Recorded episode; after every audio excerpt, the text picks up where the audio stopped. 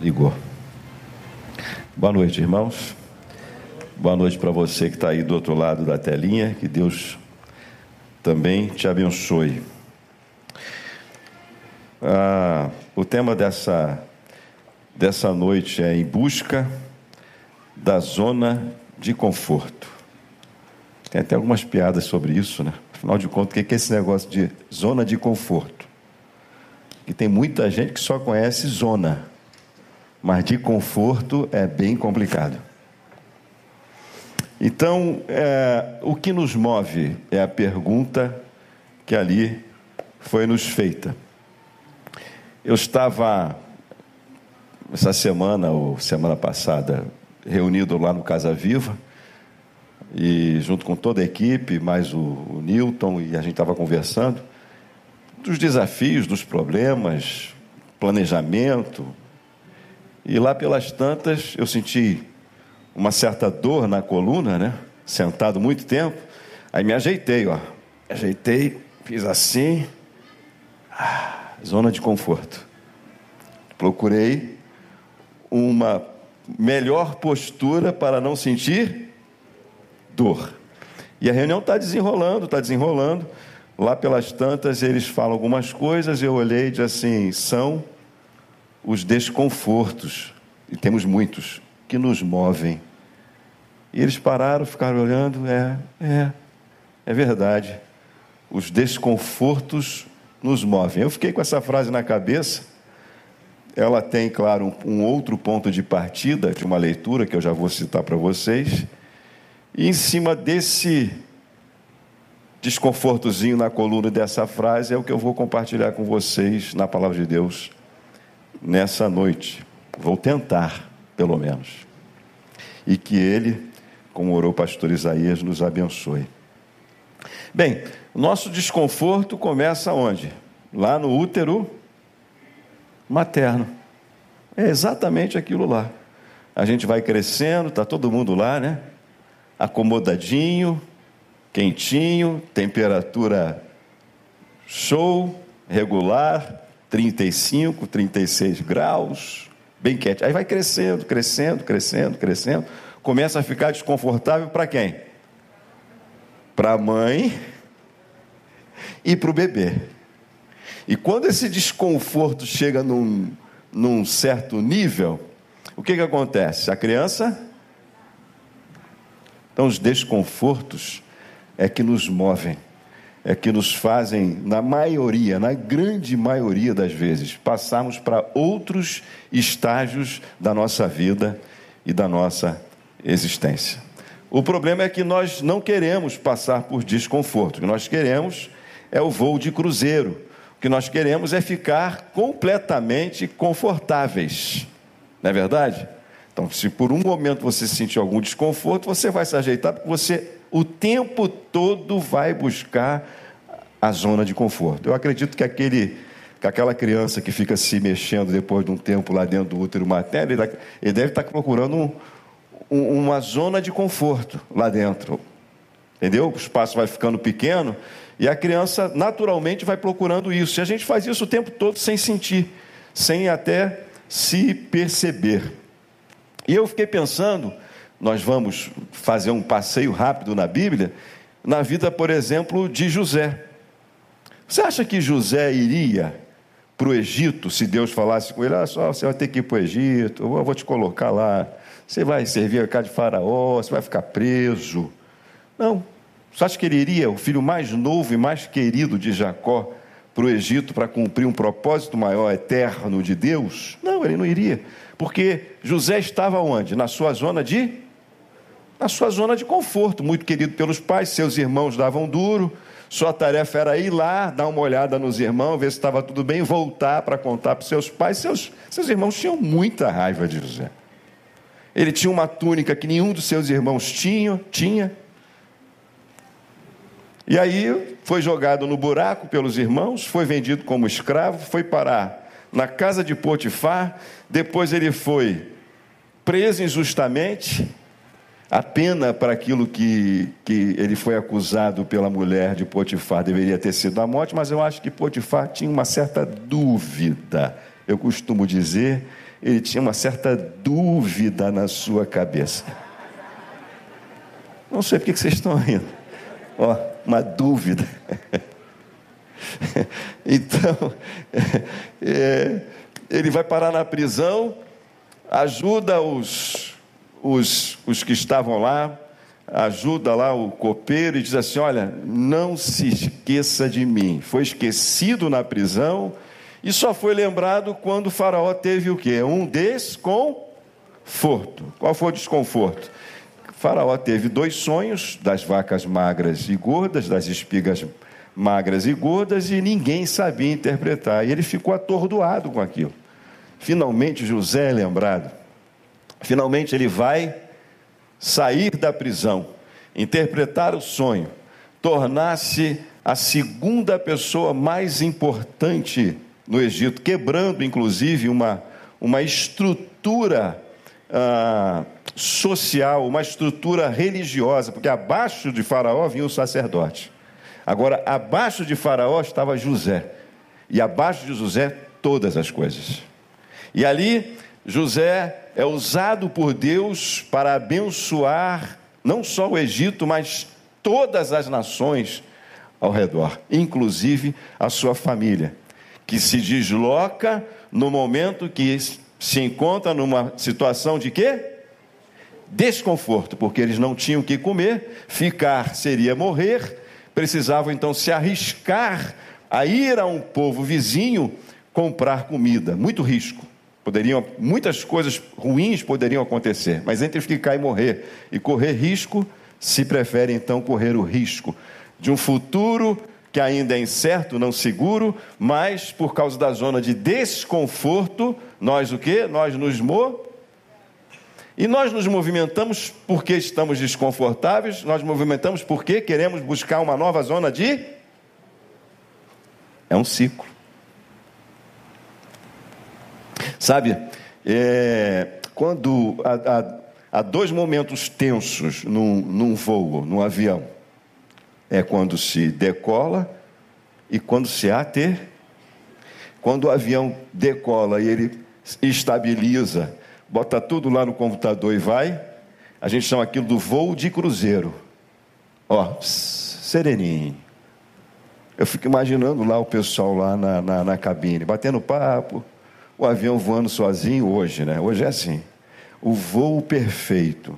E a gente, me parece, como diz Isaías, né? Isaías fala, minha gente. Isaías fala, minha gente. Me parece que todos nós queremos uma vida de voo de cruzeiro, sem turbulência, sem, sem sobressaltos. Só que uma vida de voo de cruzeiro é, pode ser uma vida tranquila, mas existencialmente morta. Porque eu posso garantir para vocês que é praticamente impossível nessa vida nós termos uma, uma vida de, de, de estabilidade. Porque nós vivemos num mundo completamente estável. Se você for no cardiologista e lá ah, o mapa do teu coração fizer isso aqui, você está o quê? Morto. Você só está vivo quando está assim, ó. E outra coisa, se for muito regular, ó, muito regular, você está com problema no coração. Há, há de haver uma certa irregularidade no processo. Mas nós continuamos buscando o quê?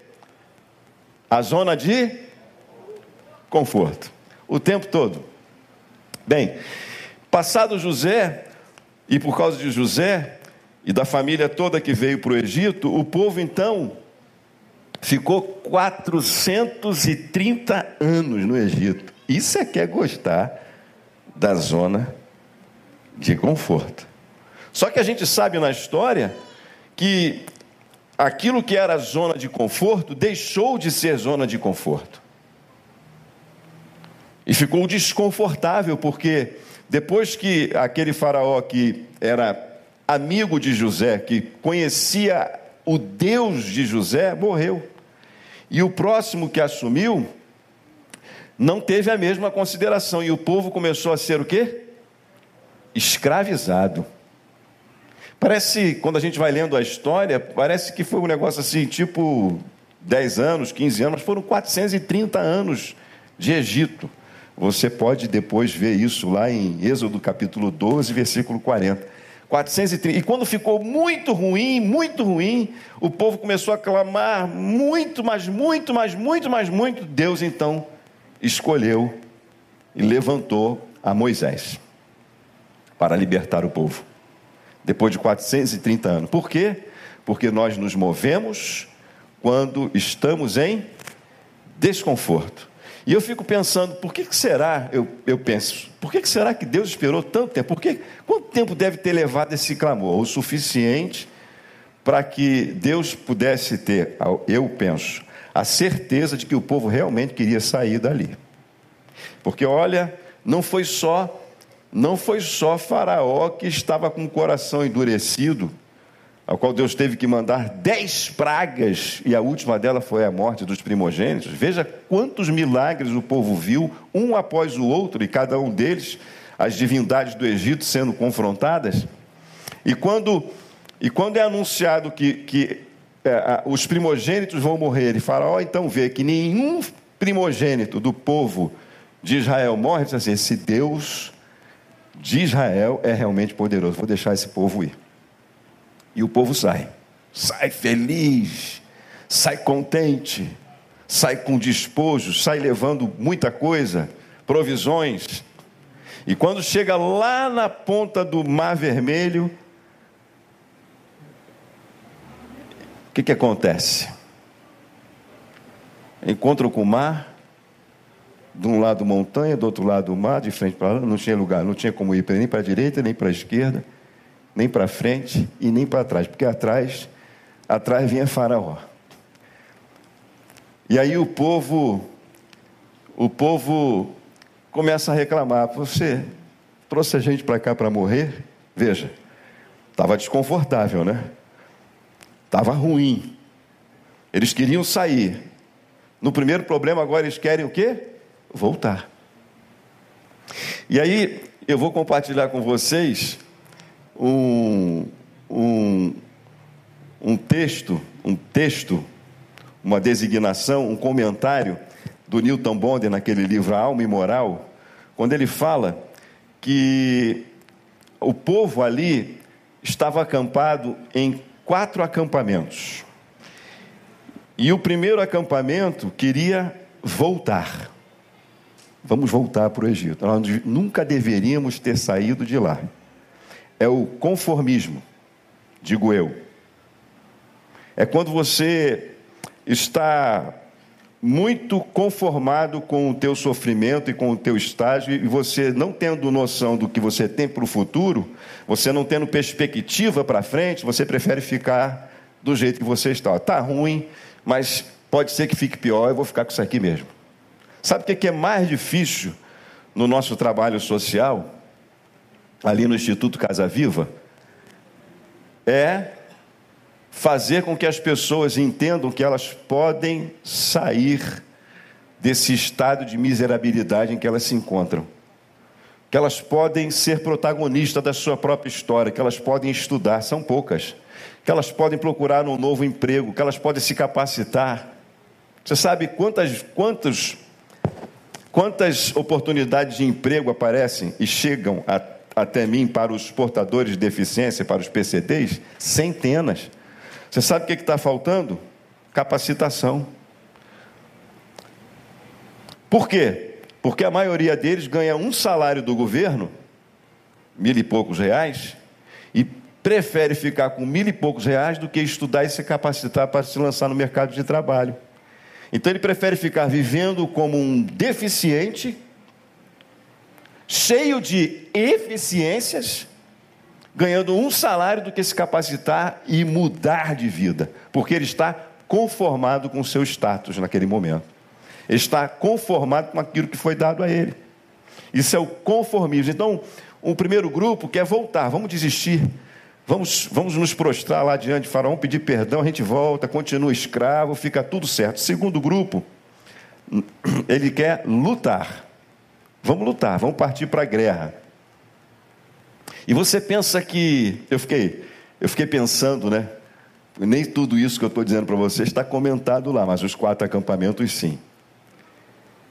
É, vencer a batalha, vencer a batalha, você pode dizer assim, seria uma solução, mas não a solução de Deus para a vida desse povo. Porque se eles vencessem a batalha, eles voltariam para um lugar que eles já deveriam ter saído há muito tempo.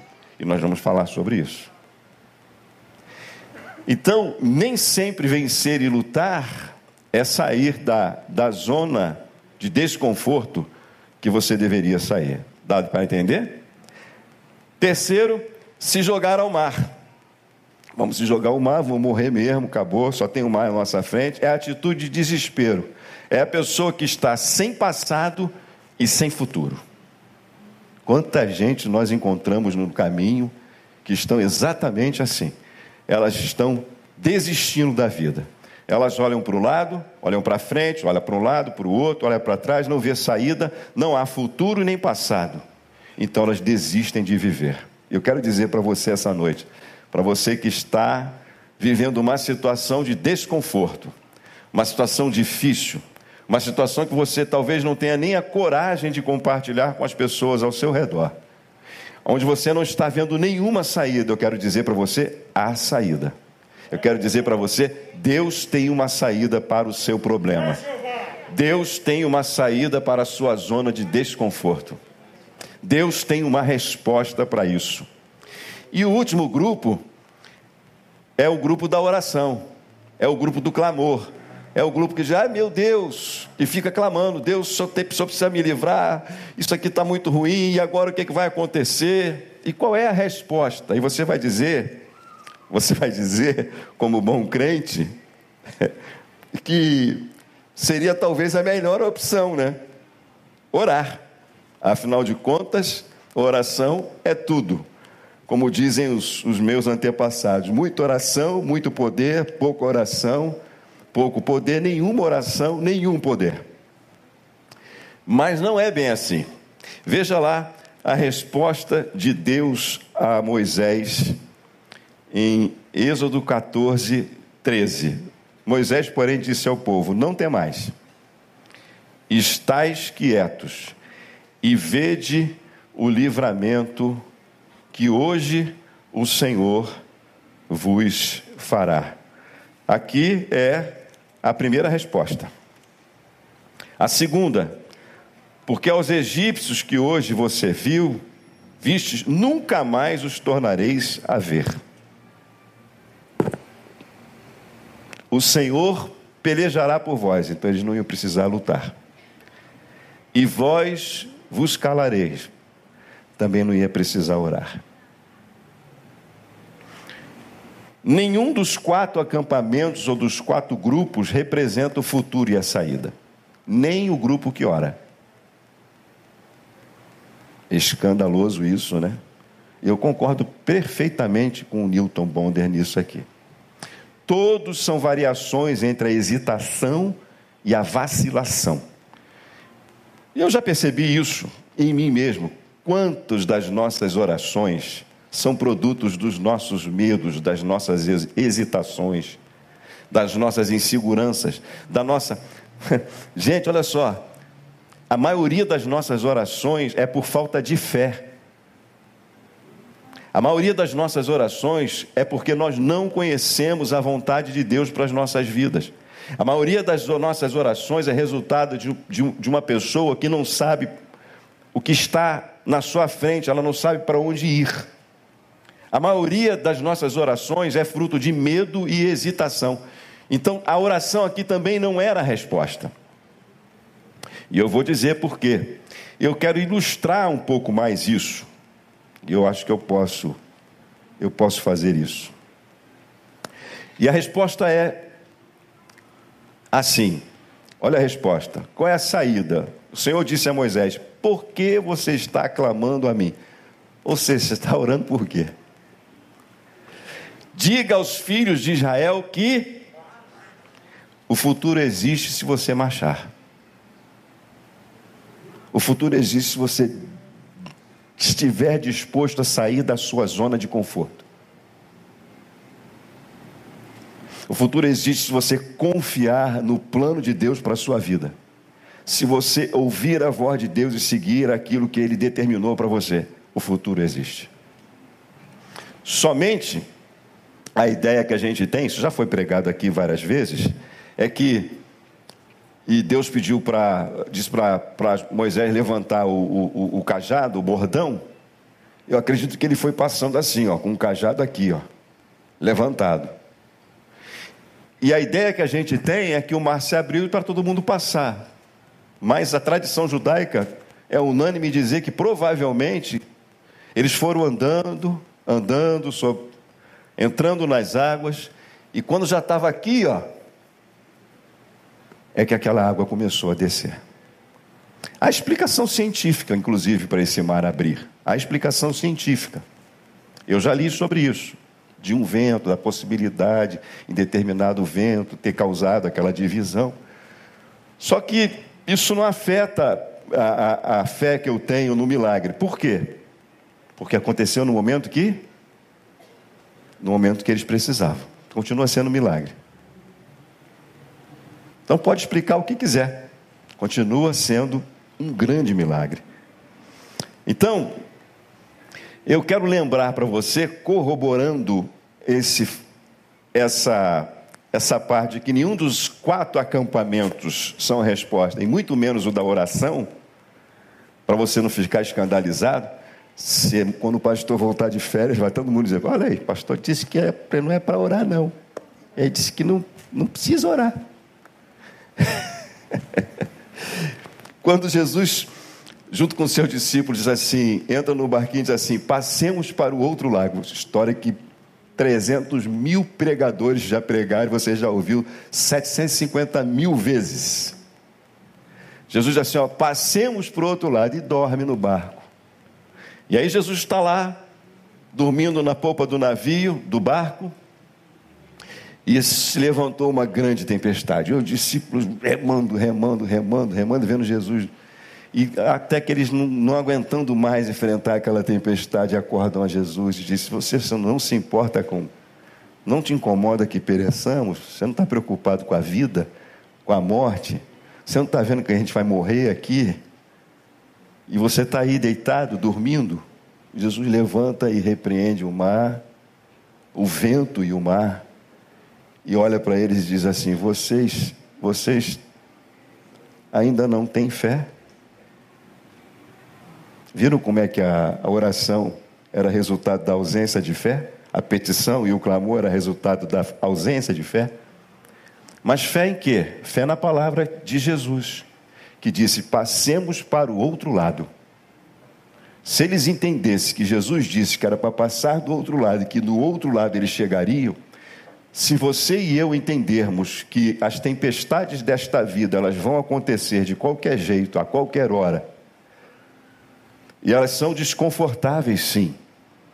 Mas se você entender qual é o plano de Deus para a sua vida, para onde que você está indo, que você vai ter que chegar lá e vai chegar, porque há uma palavra sobre isso, passemos para o outro lado, você vai entender que as tempestades desta vida elas chegam, elas passam. Todas elas. Como você tem ouvido nosso pastor pregar aqui, não há dor que dure para sempre. Todas as tempestades têm prazo de validade. Todas elas. Se você está passando um momento de desconforto, um momento de desequilíbrio, um momento de desestabilidade, se você está aí parado, orando, o que você precisa é de fé. É de ouvir a palavra e o propósito de Deus para a sua vida e dizer que você vai permanecer. Na vida de José, voltando lá atrás, em cada estágio desse que ele declinava, diz o texto, mas o Senhor era com e ele sabia disso.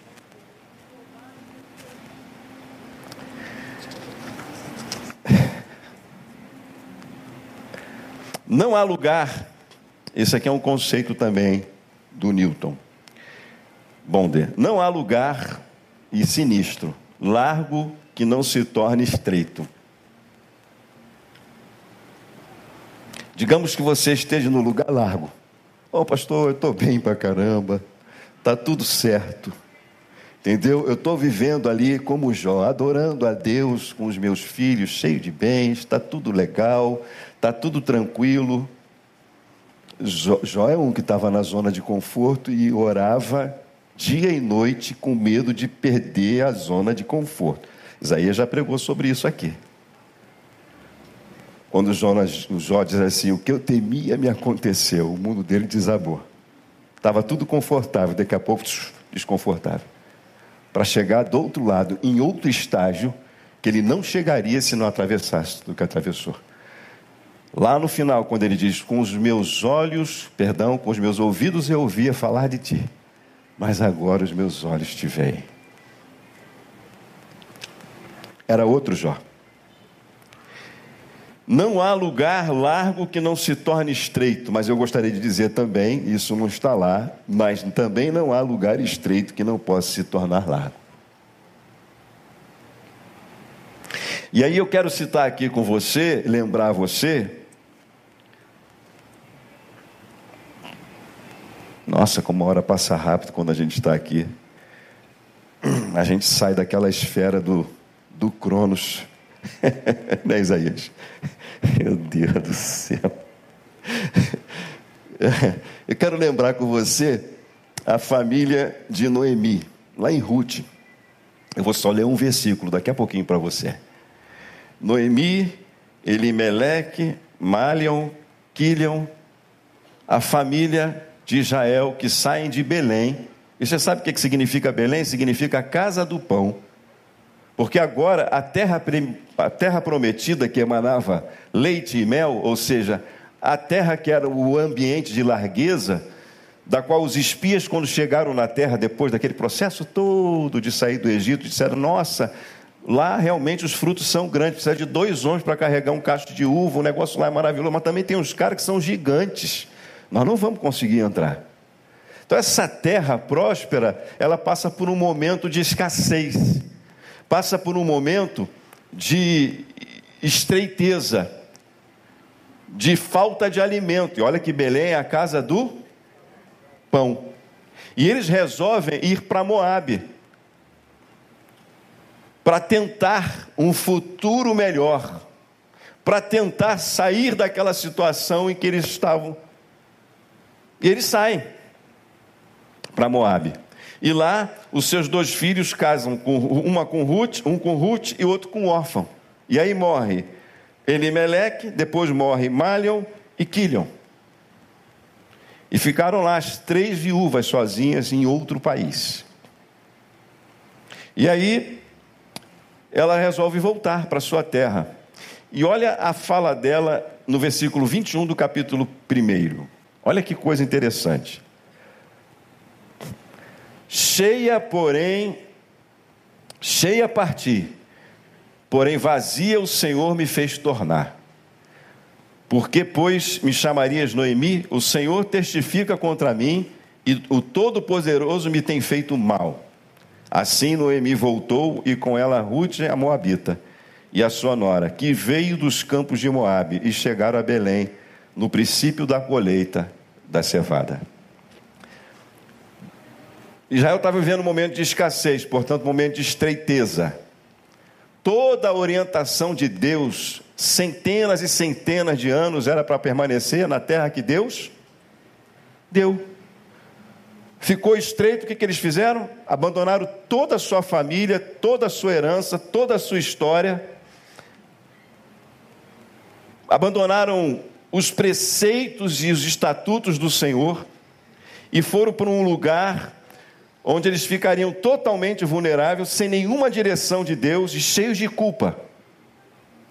E ela saiu porque, quando ela saiu, ela achava que não tinha nada. Quando ela volta, ela reconhece que ela tinha tudo, que o que ela perdeu era o que tinha de mais valor, que era a sua família. Eu preguei uma vez aqui só sobre esse texto de Ruth, e ali sentado eu não sabia, trazido pelo pastor Giovanni. É o Giovanni que está lá atrás, não? Não, não é não. Daqui com essa luz não dá para ver muita coisa. Um, um tenente bombeiro que estava disposto a largar largar o seu trabalho porque ele não aguentava mais ficar no Rio de Janeiro tão perigoso e ir para Santa Catarina, Santa Catarina começar tudo praticamente do zero. E eu falava sobre sair e entrar e se mover sobre a direção de Deus. Será que Deus quer realmente que você saia? Sem saber que o cara está sentado ali. Aí ele perguntou para o Giovanni, ele falou alguma coisa. Tu falou alguma coisa com o pastor Lindão? Depois ele foi lá durante a semana conversar comigo no gabinete. Digo, não. E ele não foi, graças a Deus. Depois de muito pensar e orar e ver o propósito de quem disse para você que lá é mais seguro do que aqui? Não existe lugar seguro. Nossa única segurança está, como diz o Salmo 91, aquele que habita no esconderijo do Altíssimo, a sombra do Senhor onipotente desde então, ela sai de um lugar de promessa para um lugar que não era o lugar dela. E mais, ela coloca, ela acha que foi Deus que fez isso, mas não foi. Ela acha que Deus que matou. Não. Embora ele a última palavra entre a vida e a morte, eu acredito que seja de Deus. Mas a culpa dela é tão grande que ela acha que Deus a castigou, por quê? Porque ela, ela sabe que ela estava indo num caminho contrário à vontade de Deus para a sua vida, ao fluxo. Ela fez um caminho inverso ao caminho que o povo de Israel fez do Egito, ao caminho que Deus, vou terminar lá com, com Abraão daqui a pouquinho, caminho, o caminho que Deus disse para Abraão: sai da tua terra e da tua parentela e vai para a terra que eu te mostrarei. Ali era o seu lugar, mas ela sai. No primeiro desconforto, ela sai. No primeiro desconforto do povo de Israel, quando faltou água no deserto, eles queriam voltar para o Egito. Eles queriam matar Moisés. Eles ameaçaram Moisés a todo instante. No primeiro desconforto, sua vida, sua alma, sua postura se desconfigura. Aliás, vem à tona o que você realmente é.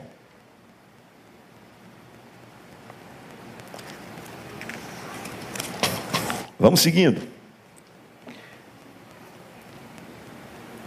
Por último, por último, eu vou citar a história do filho pródigo dizendo: quando o desconforto é apenas a insanidade da alma. Porque nós nos movemos por um instinto que os animais também têm. Nós nos movemos por um instinto de sobrevivência.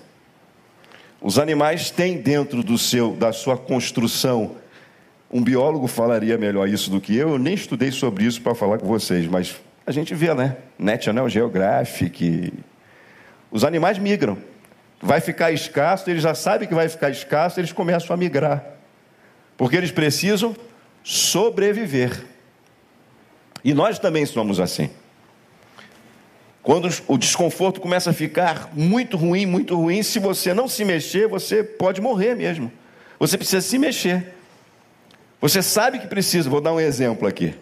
Você sabe que precisa ir para o dentista. Quando é que você vai correndo para o dentista? Quando o teu dente começa a doer, irmão.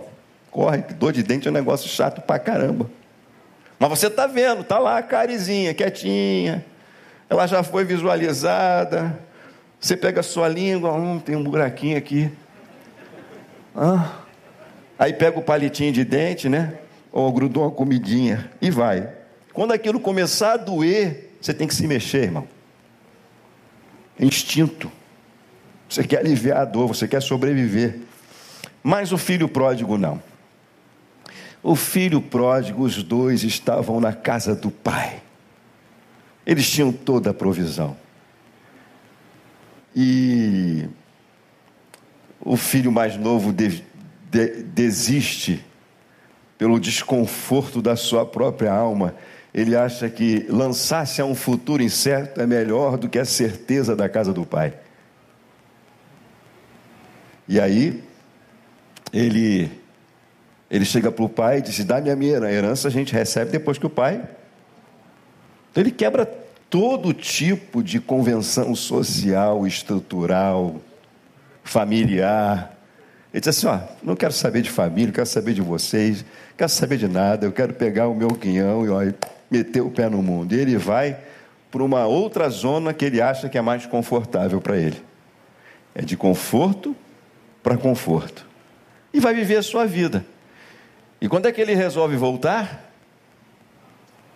Quando ele perde todo o seu dinheiro e percebe que não tem mais amigos, quando ele está comendo e desejando comer, porque eu não sei se ele comeu, o texto não fala isso, a comida dos porcos, que era considerado um animal imundo para o povo judaico. E lembra assim: puxa, lá na casa de meu pai, os empregados têm mais do que eu agora.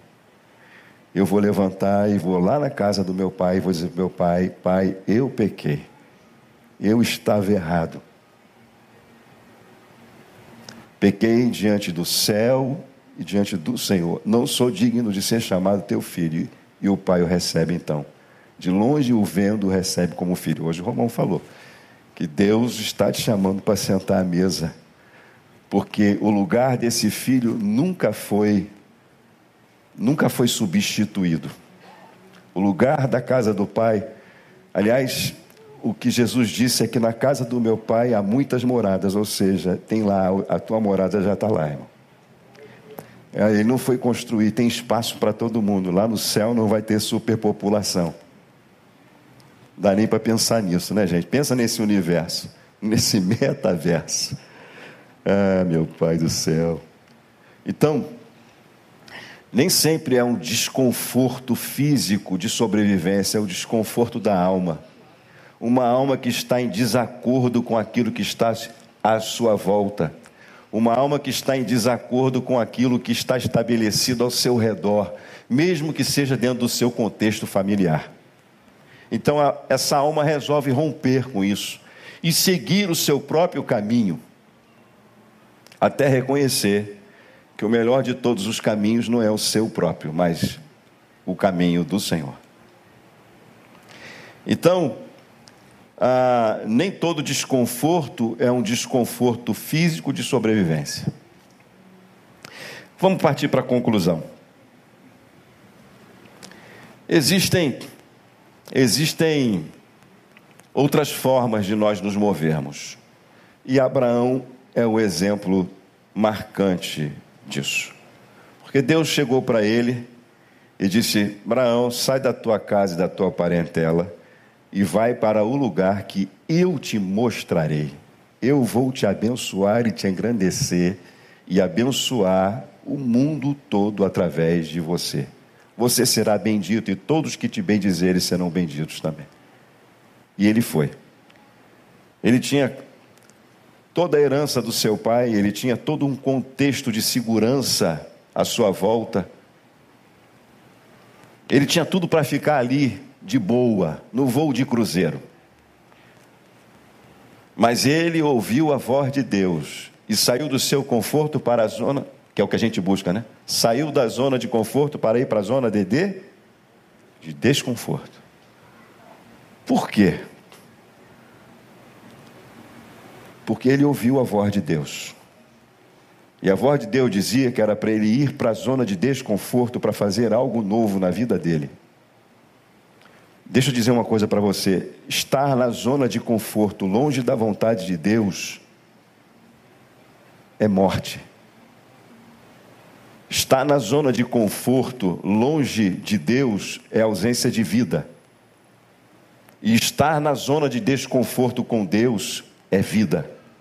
E é vida em abundância. Abraão sabia disso.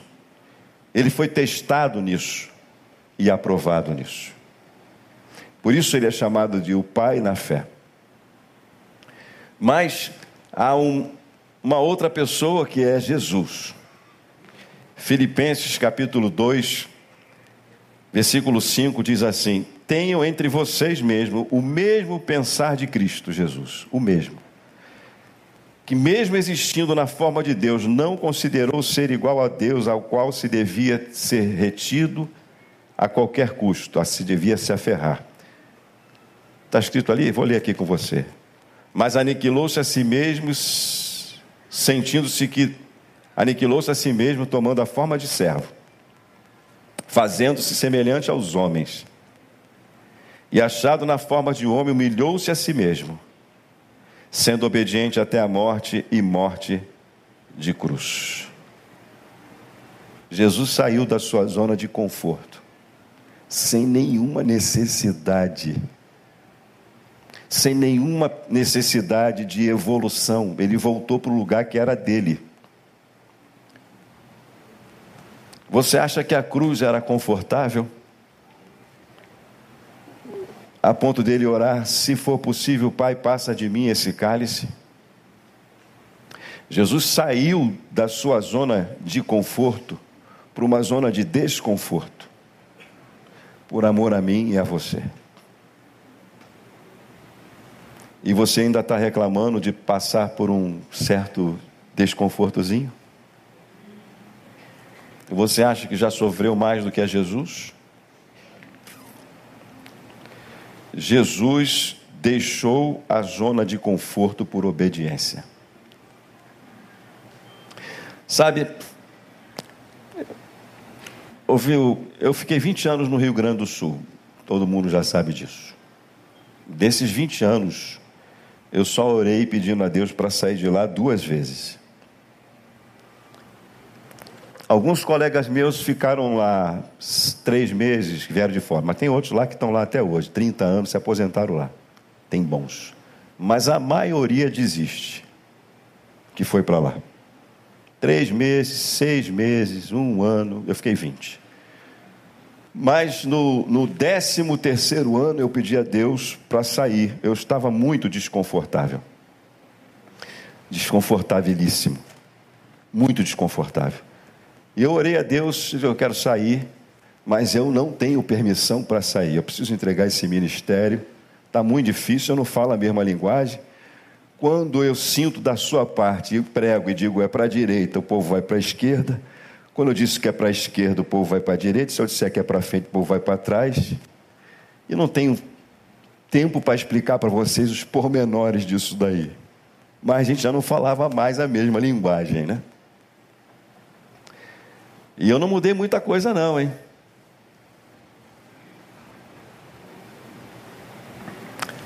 E aí eu pedi a Deus para sair, vim de férias, reuni a liderança da igreja, disse assim: Olha, eu estou tirando férias, estou pedindo a Deus para deixar o trabalho, deixar o ministério. Está muito penoso, muito ruim, muito sofrido, e eu vou buscar a Deus em oração, e na volta eu falo. Mas que, que o senhor quer, pastor? Não, só quero fazer a vontade de Deus. E vim. E aí fui num, junto com um pastor amigo meu, no lugar onde o pastor Neil, na época, também frequentava, uma reunião de oração de pastores, aqui no Campo dos Afonsos, numa terça-feira. E eu fui lá, junto com um pastor amigo meu, não conhecia aqueles senhores que ali estavam. E no momento da oração, quando terminou o momento de oração, o último momento da nossa reunião, dois, dois pastores de diferentes denominações e histórias. Eu brinco, né? Tinha que ser dois, porque para pastor batista não pode ser um só. E, eles disseram assim: ele disse, Deus mostrou o teu ministério para nós. Eu vou dizer o que eles falaram, porque eu não, eu não falo isso abertamente, não, porque tem gente que não acredita. Eles disseram assim: o diabo está fazendo de tudo para você sair. Explicaram o porquê. Mas Deus, dois, diferente. Deus disse para você: fique aonde você está. Eu ouvi o que eu não queria, né? Estava doido para ir embora.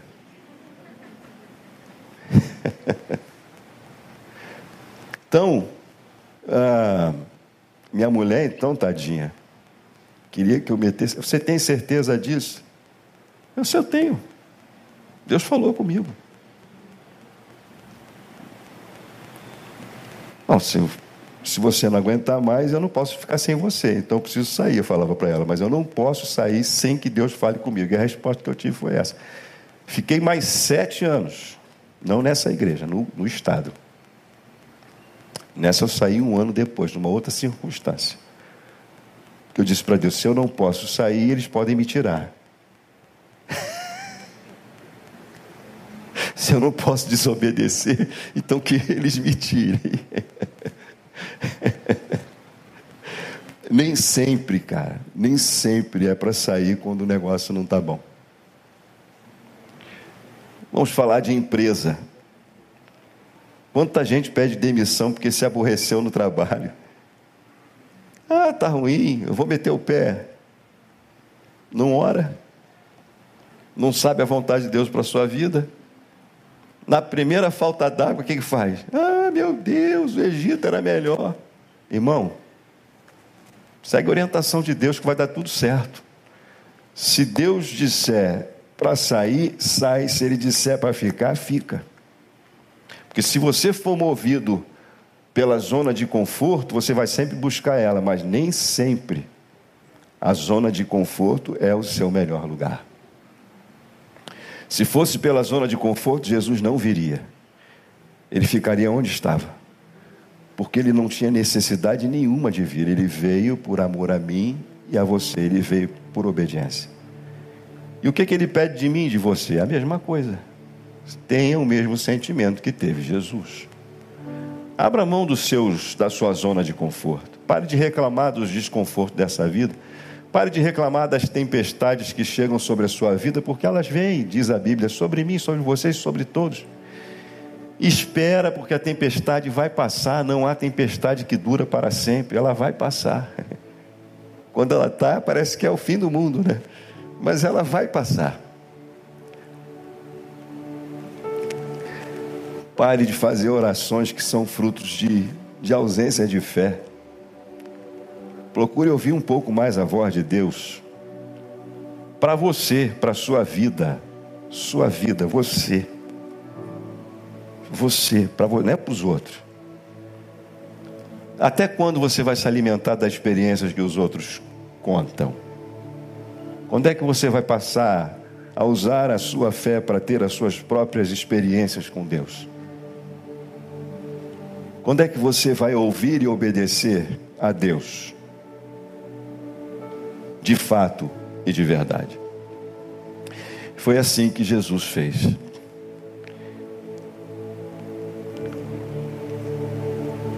Foi assim que Abraão fez.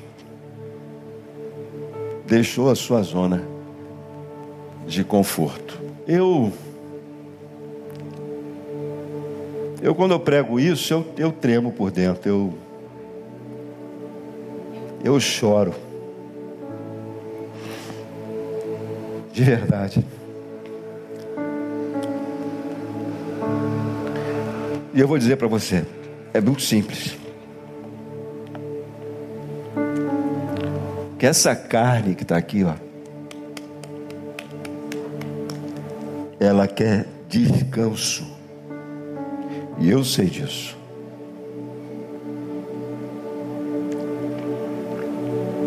Essa alma que está aqui dentro quer repouso. Essa alma que está aqui dentro não quer descer da sua glória, quer glória.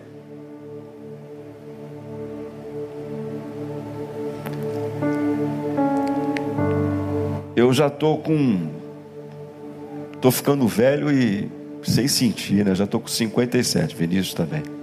Eu quero me aposentar. Eu não vou deixar de pregar. Aliás, eu não quero pregar na maioria das igrejas que me convidam mais hoje. Eu não tenho mais ânimo para pregar em muitos lugares, porque ninguém quer ouvir nada. E eu também não quero ficar gastando meu tempo.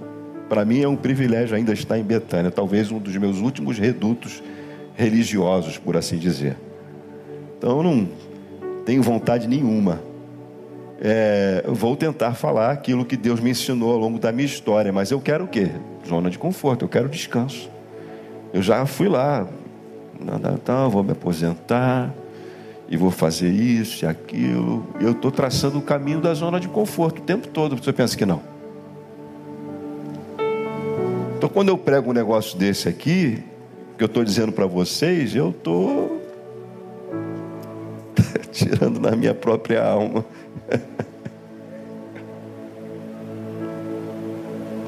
Tem um tempão que eu estou com esse negócio na cabeça aqui. Então, deu para entender? Deu, né? Ixi.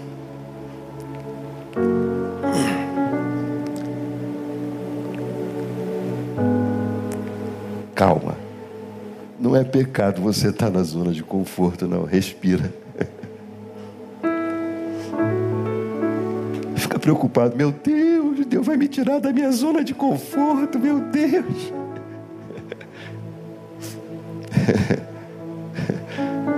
Importante é que Jesus esteja no barco da tua vida, irmão.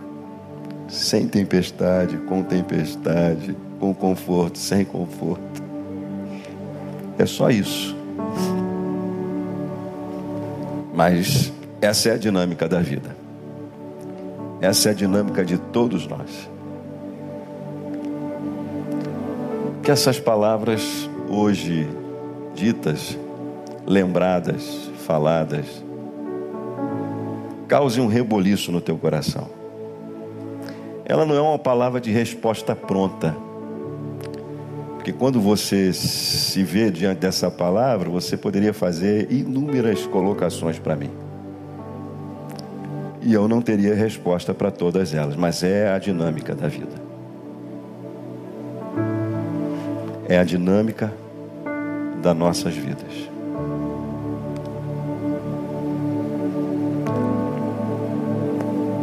Eu não sei em que zona que você está, nem o que você está procurando. Você pode viver na zona de desconforto e morrer na zona de conforto, achando que está bem. Entendeu isso? Não? Deu para entender isso? É uma loucura, né? É complicado. Olha que negócio. Tem lógica isso? Não, não tem nenhuma lógica. Só Deus mesmo, Amém. Ele nos abençoe. Vamos orar. Você pode ficar em pé, o vida pode vir para cá. Isaías, já que você está para cá, vem para fazer essa oração aqui para a gente aqui. Isaías é. Isaías e Denilson são os dois caras sangue bom que vale a pena a gente gastar tempo. fazer essa oração aí. Amém. E aí a gente canta. Tá ótimo. Enquanto o pastor Lindoval pregava, eu me lembrava de uma canção, Lindoval, que eu ouvia da minha mãe. Eu era garoto e minha mãe, arrumando a casa, cozinhando, cantava uma canção que dizia assim: é, bom, dá um. Dá essa nota aí mesmo que você estava. O cara é bom, é qualquer nota ele canta, hein? Eu já falaria, dá um dó, dá um ré, mas. Com Cristo no barco, tudo vai muito, muito bem. Ah. Vai muito bem, vai muito